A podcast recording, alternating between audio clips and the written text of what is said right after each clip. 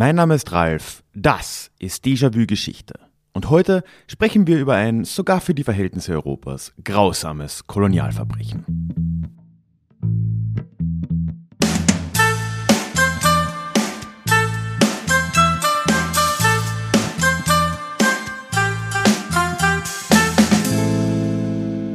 Hallo und schön, dass du auch heute wieder mit dabei bist. Mein Name ist Ralf, ich bin Historiker und Déjà-vu soll für alle da sein, die sich wieder mehr mit Geschichte beschäftigen wollen. Und genau deswegen geht es in diesem Podcast alle zwei Wochen in die Vergangenheit, immer mit Blick auf das Hier und Jetzt und, wo nötig, mit einer Portion Augenzwinkern. Ich hab's vorhin schon angedeutet. Heute soll es um ein sogar für Kolonialverhältnisse grausames Verbrechen gehen. Nämlich ganz konkret um die belgische oder eigentlich gar nicht so sehr belgische Herrschaft über den Kongo. Dazu gleich ein wenig mehr. Aber bevor wir ins Thema reinstarten, möchte ich dich ganz schnell auch in den Déjà-vu-Geschichte Newsletter einladen, wo ich mich sehr freuen würde. Du findest einen Link dorthin in den Show Notes oder auch auf déjà-vu-geschichte.de. Und nicht zuletzt möchte ich dich einladen, heute bis zum Schluss dabei zu bleiben, denn der Déjà Klugschiss kommt nach einer kleinen Sommerpause, Umzugspause von mir. Ich bin jetzt ja frisch in Wien wieder und das kommt am Ende dieser Folge. Bleib also dran.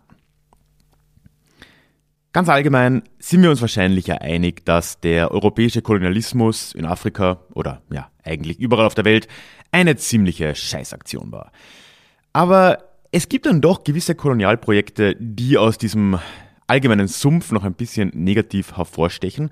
Und über genau so ein Kolonialprojekt was ja auch schon ein ziemlich furchtbarer Begriff ist, möchte ich heute mit dir reden, nämlich über Belgiens oder wie wir eben sehen werden, gar nicht unbedingt Belgiens Engagement im Kongo.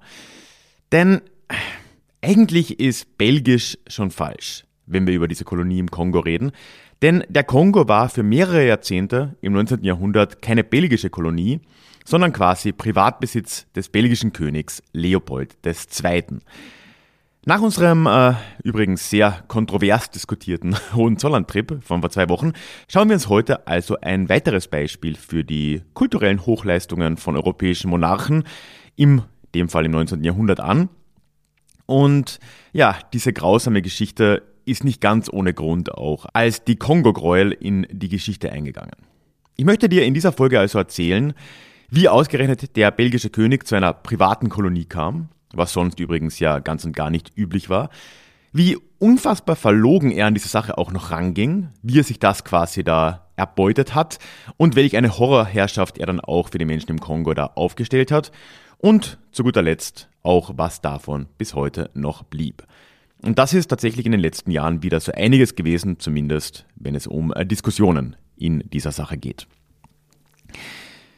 König Leopold II. von Belgien war ja schon früh ein Fan von Kolonien. Er kam im Jahr 1865 an die Macht und äh, folgte dabei seinem Vater nach, Leopold I., konsequenterweise. Und da war Belgien ja noch ein relativ junger Staat. Belgien entstand erst im Jahr 1830 und äh, sein Vater, Leopold I., war der erste König dieses neuen Staates Belgien. Davor war Belgien ja lange Zeit Teil der Niederlande, die wiederum lange Zeit zu Spanien gehört hatten. Alles eine recht komplizierte Sache. Die anderen Staaten Westeuropas waren in der Zeit, als Belgien sich gründete und vor allem als Leopold jetzt in den 1860ern an die Macht kam, in diesem, wieder furchtbares Wort, kolonialen Wettrennen, wie es ja oft gesehen wurde, schon meilenweit voraus. Das Ganze, diese Unterfangen begannen ja mit Spanien und Portugal im ausgehenden 15. Jahrhundert und es folgten dann England, das gerade noch Mutterland Belgiens, die Niederlande und Frankreich als große europäische Kolonialmächte.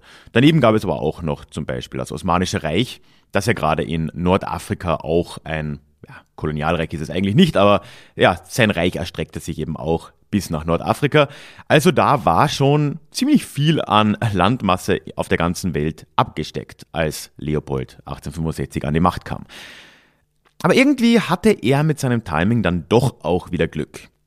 Denn äh, gerade in der zweiten Hälfte des 19. Jahrhunderts geriet ein neues Gebiet der Welt in das Visier der europäischen Kolonialherren, nämlich eben Afrika, das bis dahin nur ja, sehr sporadisch kolonisiert war, in Südafrika beziehungsweise eben im Norden, da aber vor allem eben auch sehr stark durch das Osmanische Reich. Das ändert sich im 19. Jahrhundert. Afrika wird das große Ziel der europäischen Kolonialstaaten. Scramble for Africa wurde das im englischen Namen benannt.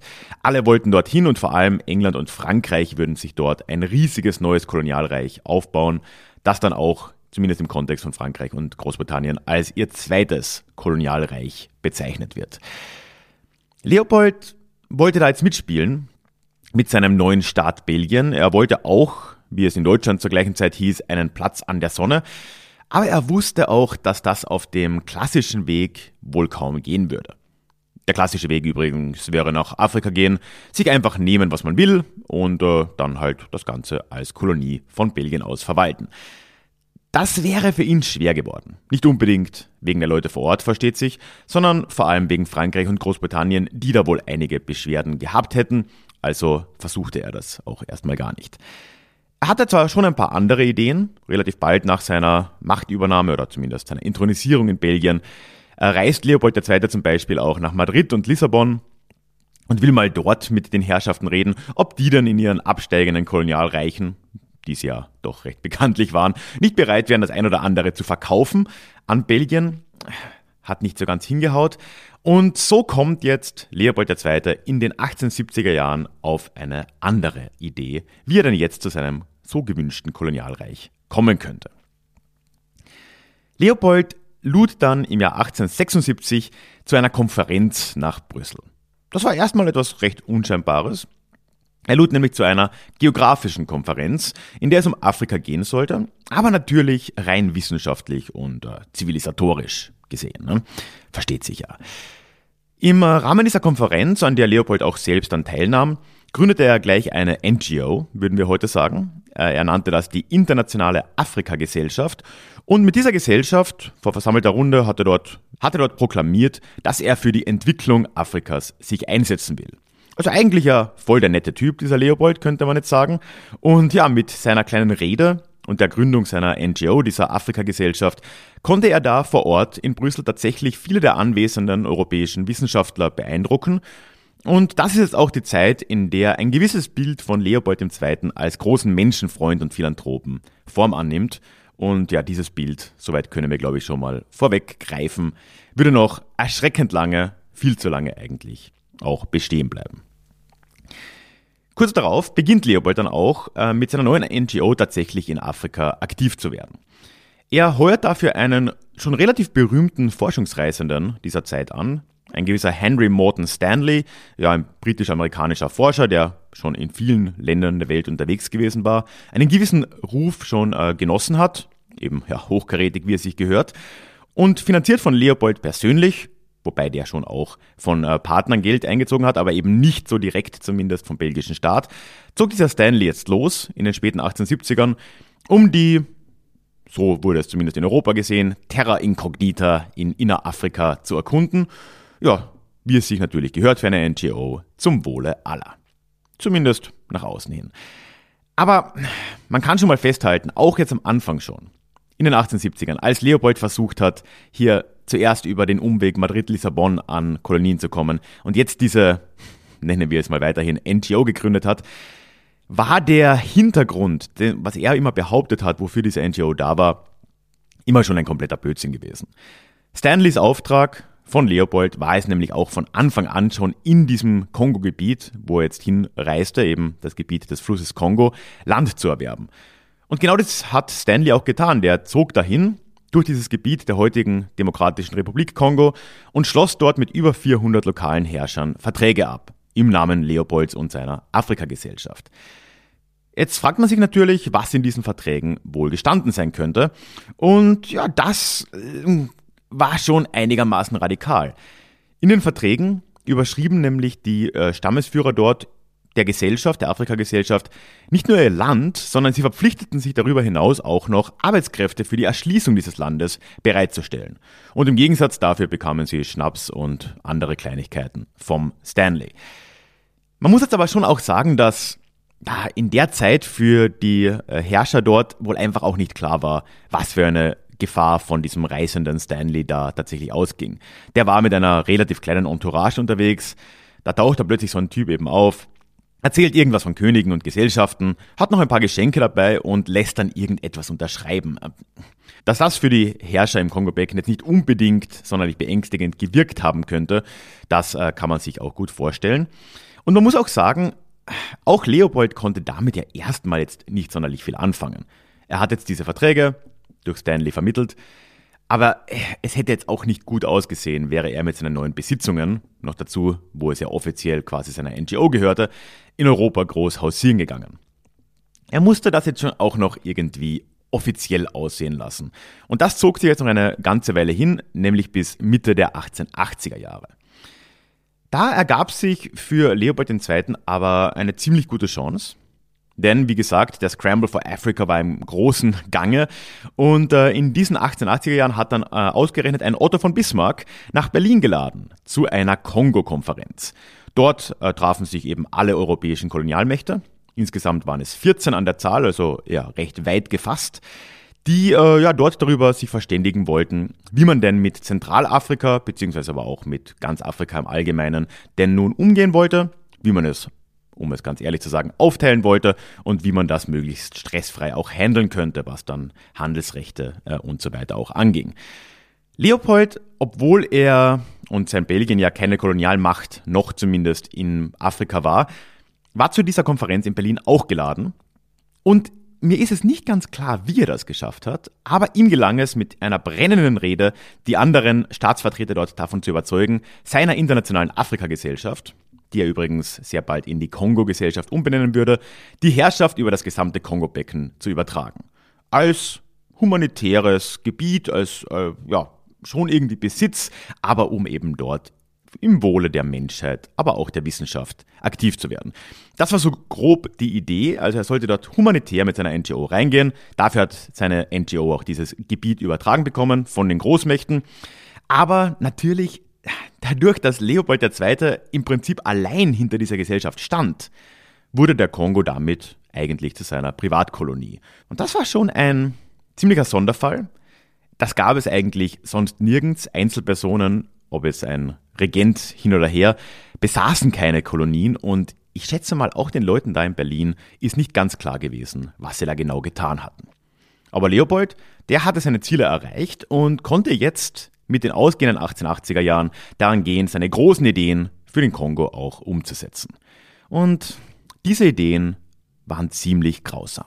Er fing so an wie wohl die allermeisten Kolonialgebiete anfingen. Es ging erstmal darum, Handels- und Verwaltungsposten in diesem großen Land äh, zu etablieren. Man muss ja sagen, der Kongo, je nach Zählweise, da gibt es wirklich ganz unterschiedliche Zahlen aus irgendeinem Grund, ist ungefähr 76, 77 Mal so groß wie Belgien. Also ein Riesengebiet, das muss jetzt erstmal erschlossen werden, mit eben Verwaltungsposten, Handelsposten vor allem, und äh, mit Infrastruktur, die die Ausbeutung dieses Gebiets nach kolonialen Muster dann überhaupt erstmal ermöglichen sollte. Zunächst sah es dabei danach aus, als würde Leopold vor allem auf einen Rohstoff abzielen, nämlich auf das Elfenbein. Das änderte sich aber dann schon relativ schnell, denn Ende der 80er Jahre, unser Leopold hat wirklich einiges an Glück mit seinem Timing, tut sich da noch eine viel bessere Chance für ihn auf. Im Jahr 1888 erfand nämlich ein gewisser Herr Dunlop den Luftreifen. Und ja, plötzlich die Automobile waren ja im Kommen außerdem, wurde Gummi bzw. Kautschuk zu einem der begehrtesten Rohstoffe auf der Welt, beziehungsweise zumindest einer der am schnellsten wachsenden Rohstoffe in ihrem Wert. Das haben auch die anderen Kolonialmächte sehr schnell bemerkt und beginnen jetzt in den späten 80ern damit, zum Beispiel in Südostasien oder in Lateinamerika Plantagen von Kautschukbäumen anzubauen. Aber dort konnte das gut und gerne mal 20 Jahre dauern, bis diese Bäume erstmals geerntet werden konnten. Und Leopold wusste jetzt nun, durch seine Kundschaft, da selbst war er ja nie da, dass im Kongo tatsächlich eine ganz stolze Zahl dieser Bäume ohnehin schon in der Gegend rumstand und quasi jetzt schon geerntet werden konnte. Das hat Leopold jetzt nicht gerade missfallen und so beginnt er jetzt im großen Stil den Kautschuk auszuführen. Es stellt sich aber natürlich für ihn auch die Frage, wie er denn an diesen Kautschuk kommen könnte. Da gibt es ja einige Möglichkeiten. Ne? Man könnte dort äh, massenhaft Belgier in dem Fall äh, hinschicken, die dann dort aktiv werden, dort Gesellschaften gründen und das Ganze irgendwie abbauen. Das war aufgrund der Größenunterschiede und schon auch ja, aus schlicht finanziellen Gründen vielleicht von Anfang an unrealistisch. Es gab zwar gewisse Konzessionen an belgische Unternehmen, für Kautschuk, auch für andere Rohstoffe im Kongo, aber im Großen und Ganzen hat sich Leopold und ja, seine Mannschaft um ihn herum in der Gesellschaft eine andere Idee überlegt, wie sie denn jetzt an diesen Kautschuk kommen könnten. Und er führte dann einfach eine Steuer ein. Alle BewohnerInnen des Kongo mussten jetzt eine Steuer zahlen an den neuen Herrscher, an die Kongo-Gesellschaft bzw. an Leopold und mussten diese Steuer in Form von Kautschuk bezahlen. Beziehungsweise durften sie, glaube ich, auch in Elfenbein bezahlen, aber die Jagd auf Elefanten war verboten, also blieb im Kern Kautschuk. Das heißt, jedes Dorf erhielt eine, eine Quote, eine ziemlich straffe Quote, wie viel Kautschuk jedes Jahr abzuliefern war. Und Leopold konnte damit im großen Stil dort Kautschuk abbauen lassen, ohne dass er jetzt sonderlich viele Europäer oder Belgier dorthin schicken musste. Ziemlich angenehme Sache, kann man also schon mal sagen. Dass ähm, diese Quoten auch tatsächlich erfüllt wurden, das stellte Leopold jetzt mit schlicht und ergreifend brutaler Gewalt sicher. Er gründet dort eine Söldnerarmee, ein Söldnerheer de facto, die Force Publique. Und äh, diese Armee, die vor allem aus afrikanischen Bewohnern rekrutiert wurde, aber eine weiße Offiziersschicht hatte, wenn auch eine kleine, die sollte jetzt eben sicherstellen, dass auch jedes Dorf ihre harte Quote jedes Jahr einhalten konnte. Und unter dieser Kontrolle der Force Publique wurde jetzt die Herrschaft der Kongo-Gesellschaft im Kongo zur absoluten Horrorvorstellung. Da wurden jetzt dann ganze Dörfer de facto in Geiselhaft gehalten. Die erhielten jährlich ihre Quote an Kautschuk, die extrem hoch war und im Prinzip so hoch war, dass die Männer des Dorfes sonst eigentlich nichts mehr machen konnten, außer Kautschuk zu ernten. Wenn dann die Männer ihre Quote nicht erfüllt haben, dann wurden die Frauen des Dorfes kaltblütig ermordet durch die Force Publique. Das war komplette Norm. Nebenbei gab es aber auch noch äh, ja, eine ganz berüchtigte Art der Züchtigung für Menschen, die sich da widersetzten. Es wurde vor allem eine ja, berüchtigte Peitsche oder eine Form der Peitsche von der Force Publique eingesetzt. Eine sogenannte Chicotte, die aus getrockneter Flusspferdhaut äh, so grob gezwirbelt wurde und äh, deren Einsatz auch gern mal zum Tod führen konnte. Aber immer zu äh, bleibenden Schäden, bleibenden Wunden. Dazu kam, dass ja auch das belgische Offizierskommando, das wie gesagt relativ klein war, ihren äh, weitaus größeren afrikanischen Söldnern oder Soldaten keineswegs vertraute. Und deswegen wollten sie vor allem sicher gehen, dass äh, keine Waffen oder Munition durch die afrikanischen Soldaten der Publique gehortet wurden, um sie dann später eventuell gegen Belgier zu verwenden oder auch zum Beispiel, um es nur zum Jagen zu verwenden. Das war auch untersagt. Das heißt, für jede verschossene Kugel durch einen afrikanischen Soldaten der Force Publique musste Rechtfertigung vor den Offizieren abgelegt werden. Für jede Kugel musste klar sein, den Offizieren gegenüber, wofür diese Kugel verwendet wurde. Und sie durfte de facto nur dafür verwendet werden, Aufständische zu erschießen. Und um das zu beweisen, musste dann von dieser Aufständischen, diesem Aufständischen, die Hand abgetrennt und den Offizieren vorgelegt werden. Das muss man sich jetzt mal wirklich vorstellen. Da laufen dann jetzt Leute rum von der Force Publique, haben komplette Freiheit zu tun und lassen, was sie wollen de facto, sind aber gleichermaßen auch selbst, während sie Täter sind, auch Opfer durch die Offiziere, die im Hintergrund stehen, und müssen für jede Kugel, die sie verschießen, eine Hand abliefern an die Offiziere. Das heißt, da wurde erstmals, abgesehen von all dem anderen Wahnsinn an dieser Idee, eine 100% Treffer- und Todesrate vorausgesetzt. Keine Kugel durfte daneben gehen. Und äh, abgesehen davon durften die Soldaten auf keinen Fall eben mit diesen Waffen und Munition jagen gehen. Und natürlich war beides davon weit an der Realität vorbei. Die Soldaten schossen natürlich daneben und die Soldaten gingen auch auf die Jagd. Also mussten die Hände als Beweis für die Offiziere eben woanders her und wurden dann zumeist von Lebenden abgehackt. Das äh, Horrorbild wird also nur noch schlimmer. Geiselhaft, Ermordungen, unfassbar hohe Quoten an Kautschuk, dazu diese Force Publique und dann wird auch noch Lebenden die Hand abgehackt, einfach nur um die vollkommen unrealistischen Forderungen innerhalb der Force Publique zu erfüllen. Und das war sogar ein Punkt, an dem sogar Leopold äh, sich dann gestört hat. Ähm, nicht unbedingt jetzt aus erbaulichen Gründen, aber es ist von ihm überliefert, dass er sich beschwert hat, wie dumm es denn wäre, die Hände abzuschlagen, denn immerhin brauchte man die Hände der Leute doch noch am ehesten. Ja, so war also das System, das äh, der große König Leopold da in den nächsten 20 Jahren im Kongo aufbaute.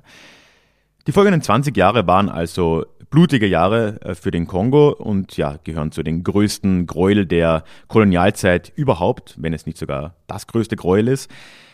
Und äh, für den König hat sich das erstmals äh, durchaus auch gelohnt. Also seine Gewinne konnten sich tatsächlich auch sehen lassen. Wobei nach all den Kosten, die er ja immer noch großteils privat trug, dürften seine echten Gewinne tatsächlich recht mager gewesen sein, soweit ich das jetzt, jetzt recherchieren konnte, wobei das ein bisschen unklar ist.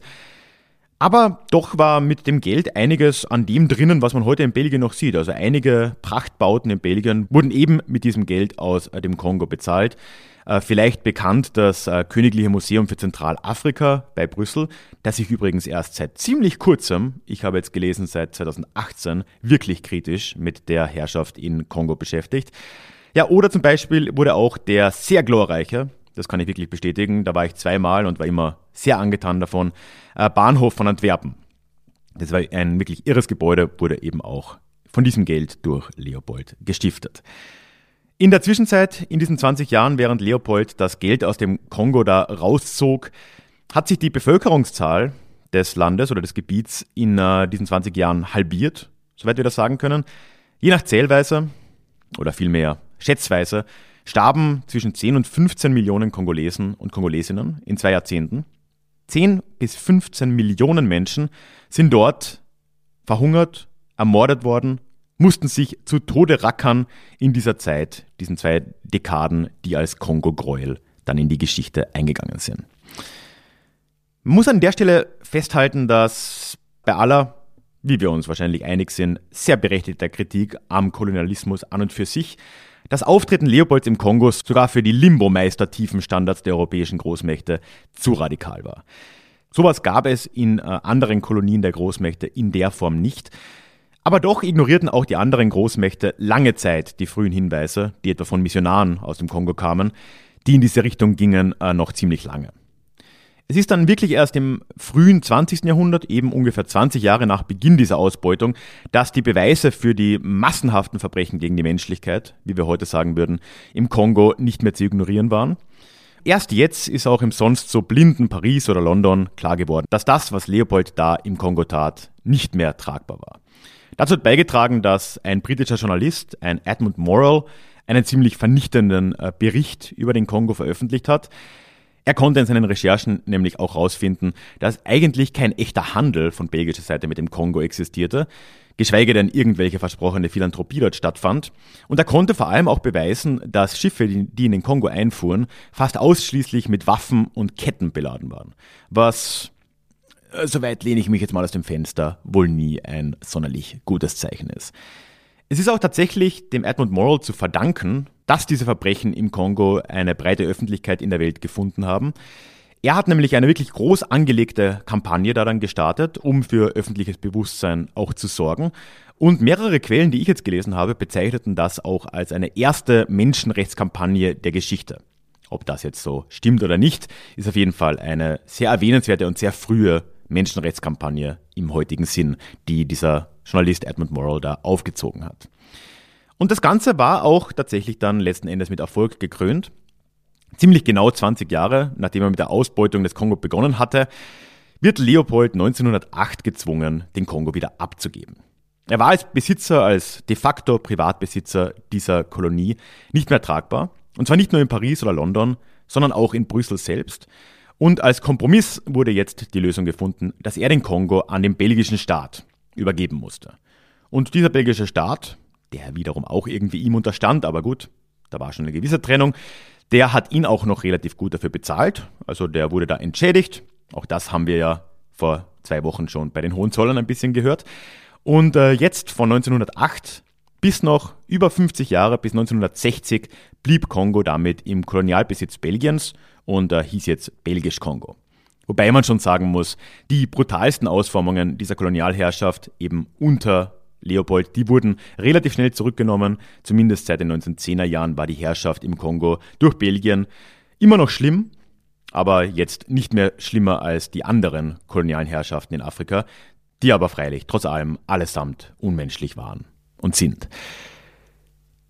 Ich habe es vorhin auch schon anklingen lassen, in Belgien ist das Thema immer noch nicht wirklich aufgearbeitet. Ich habe ja vorhin über das äh, Afrika-Museum gesprochen, dass er da in einem Palais auch ist bei Brüssel, das Leopold genau mit dem Geld aus dem Kongo erstmal erbauen hat lassen. Da gibt es erst seit kurzem eine wirklich kritische Auseinandersetzung mit der Thematik. Und auch erst seit relativ kurzem gibt es jetzt wieder eine sehr lebendige öffentliche Diskussion auch äh, über ja, Belgien, Belgiens Kolonialismus und vor allem auch Leopolds Kolonialismus im Kongo. Im äh, Zuge der Proteste um den Tod von George Floyd in den letzten Jahren, also Black Lives Matter, äh, gab es auch in Belgien jetzt eine größere Bewegung für die Entfernung von Denkmälern für Leopold. Äh, das ist zum Beispiel in Antwerpen auch gelungen. Da wurde ein großes Standbild von Leopold tatsächlich entfernt in den letzten Jahren.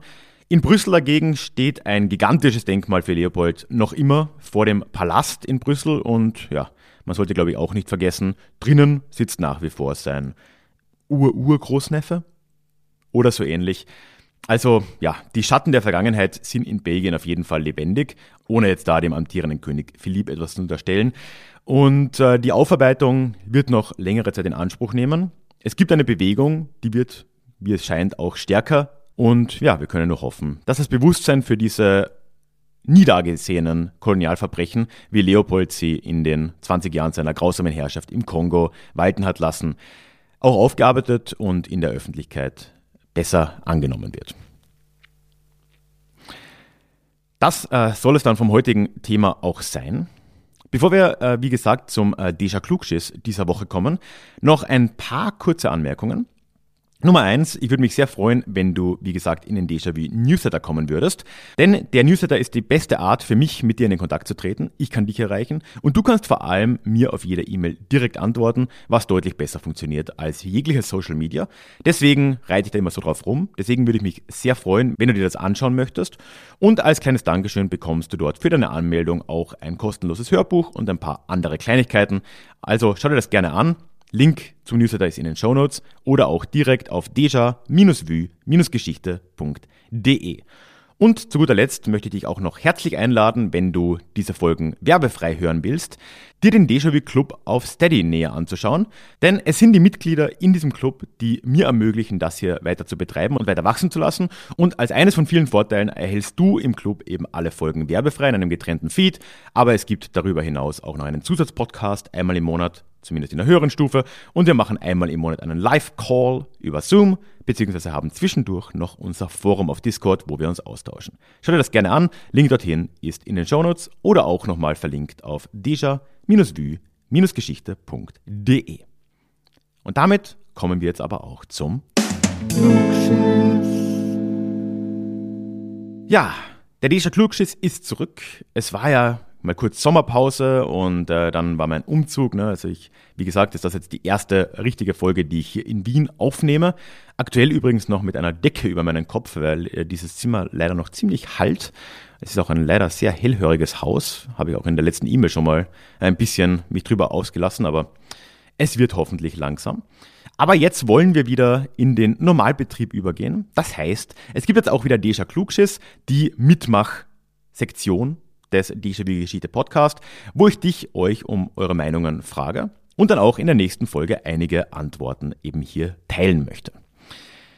Und äh, die Frage, die ich jetzt an dich habe, wo mich deine Meinung sehr interessieren würde, ist eigentlich eine sehr offene, aber wie ich finde, eine sehr wichtige in unserer Zeit, was ich auch jetzt am Schluss am Beispiel Belgien angesprochen habe. Wie stehst du eigentlich zu den Diskussionen, die gerade in Bezug auf Black Lives Matter sich jetzt ja stärker immer durchgesetzt haben, was die Entfernung von Denkmälern angeht. Oder vielleicht auch noch weiter gesagt, die Änderung von Straßennamen, was ja gerade in Deutschland, Österreich immer wieder vorkommt. Ich schätze, auch in der Schweiz, weiß ich ehrlich gesagt nicht.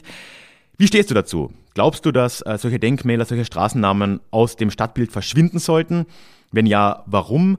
Wenn nein, warum nicht? Lass mich da gerne deine Gedanken wissen. Du kannst mir das entweder per Social Media zukommen lassen. Ich bin auf Instagram, Twitter und Facebook unterwegs. Dort kannst du entweder einfach den Hashtag DejaKlugschiss setzen, dann finde ich das, und mich sonst atten. Auf Instagram und Facebook findest du meine Seite unter Déjà-vu Geschichte, einfach alles zusammengeschrieben, oder auf Facebook unter meinem Namen Ralf Krabuschnik. Oder du kannst mir auch einfach direkt eine E-Mail schicken an die feedback at deja-vue-geschichte.de und dann werde ich beim nächsten Mal einige Antworten hier teilen. Oh, und nur zur Info, mit der Teilnahme bist du dann auch mit der Namensnennung deines Vornamens zumindest hier einverstanden. Ja, Das soll auch die erste Folge aus der neuen Wohnung gewesen sein. Danke, dass du immer noch mit dabei bist. Ich hoffe, dir hat es gefallen. Und ja, lass mir ein Abo da, egal wo du das hörst. Denn dann hören wir uns hoffentlich in zwei Wochen schon wieder in unserem nächsten Déjà-vu. Ich freue mich drauf. Tschüss.